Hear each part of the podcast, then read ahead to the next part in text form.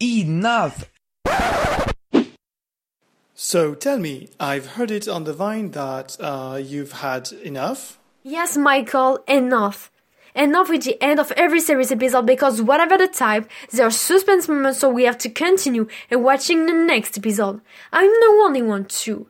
If I am deprived of rest, I'm beginning to stress like I have an exam the following days. This is senseless, no, but this is a reality. I can't continue living my own life without knowing what's happening next. This is adventure movies. There are suspense and stress moments.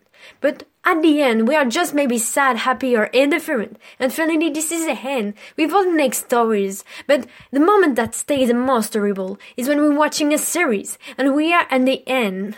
There are every time at the last episode a major moment of stories, but without explication. The director decide to make us to wait sometimes one years for knowing what's going next. Seriously, one years, of course, for crying out loud. There are other series that begin with a great stories and one season later, the stories become unsenseless. Or the cherries on the cake, series that have no next. Usually this is because it didn't popular enough. But when some people enjoy it, this is a big problem. We want having a hand, like every series of movies. This is normal. Good grief. So why director of this type of series does not create a hand? I'm fed with this type of series. Seriously.